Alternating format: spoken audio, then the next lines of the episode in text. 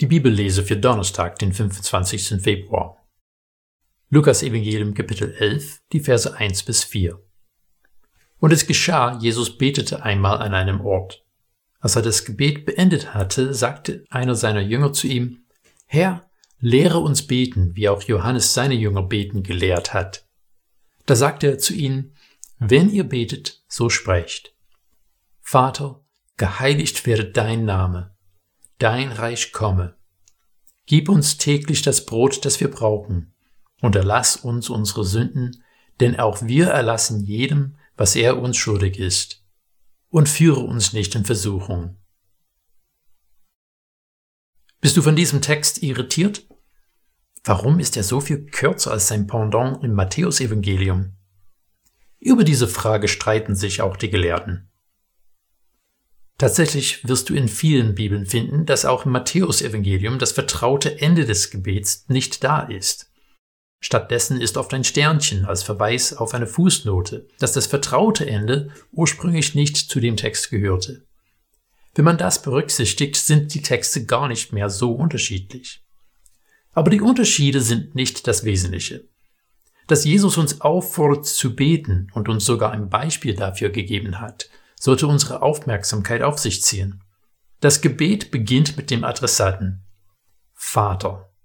Wir reden nicht wahllos in den Kosmos hinein. Wir rufen nicht zu einem nebulösen und unbekannten Wesen. Wir reden mit unserem Vater. Er kannte dich von Anfang an und er sieht dich, er kennt dich und er liebt dich auch jetzt. Sein Name soll geheiligt werden. Heiligung ist einer dieser Gedanken, die wir mehrfach in der Bibel finden, aber nicht so oft in unserem Alltag. Wenn etwas heilig ist, gehen wir anders damit um. Zu Steffis und meiner Hochzeit haben wir einen Teller und einen Kelch geschenkt bekommen. Wir benutzen sie fast nie, aber ich würde nie auf die Idee kommen, sie auszusortieren. Sie haben eine besondere Bedeutung und sind nicht für den Alltag bestimmt. Gottes Namen wie Gott selbst, ist nichts Profanes. Wir können im Alltag zu ihm rufen, aber sein Name soll etwas Besonderes sein, nichts Gewöhnliches. Sein Reich soll kommen.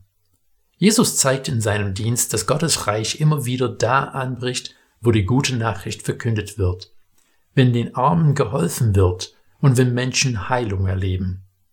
Das heißt, wir können daran beteiligt sein, das ist nicht nur etwas für eine ferne Zukunft. Das tägliche Brot, das wir brauchen, ist eine Bitte des Vertrauens.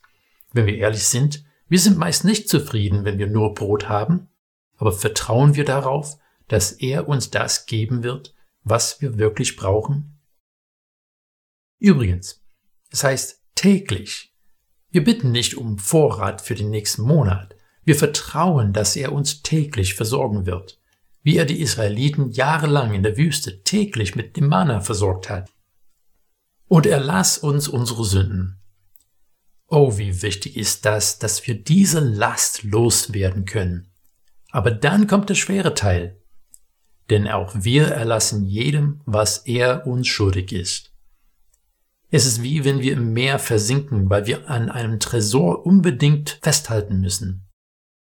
Entweder lassen wir los und wir können der Luft und dem Licht entgegengehen, oder wir halten am Tresor fest, der uns unerbittlich in die Dunkelheit und den Tod herunterzieht. Und schließlich, führe uns nicht in Versuchung. Dies ist eine Bitte, dass wir vor Versuchung bewahrt werden. Es sind wenige Worte, aber es sind kraftvolle Worte.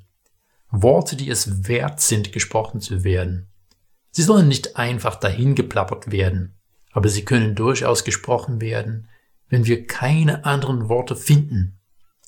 Sie richten unser Herzen auf den, der uns versorgt, der uns heilt, der uns liebt.